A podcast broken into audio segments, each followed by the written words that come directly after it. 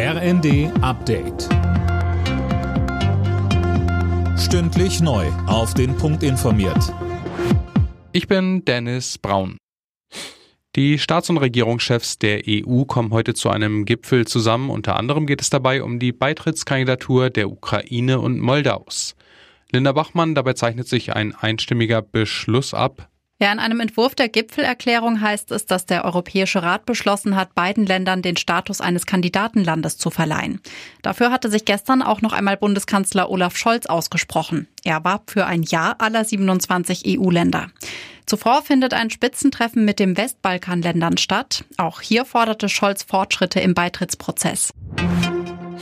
Die WHO prüft heute wegen der zunehmenden Affenpockenfälle die Ausrufung eines internationalen Gesundheitsnotstands.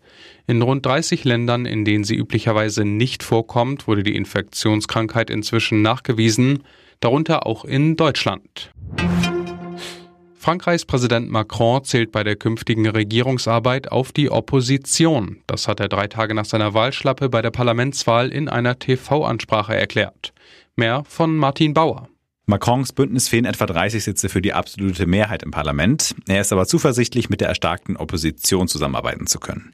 Eine Bereitschaft dazu gibt es laut Macron etwa bei Themen wie den Lebenshaltungskosten, Arbeitsplätzen oder auch der Energie- und Klimapolitik. Ziel sei es nun aber erstmal, die Mehrheit zu vergrößern, entweder durch einen Koalitionsvertrag oder durch Mehrheiten je nach Gesetz, so der französische Präsident.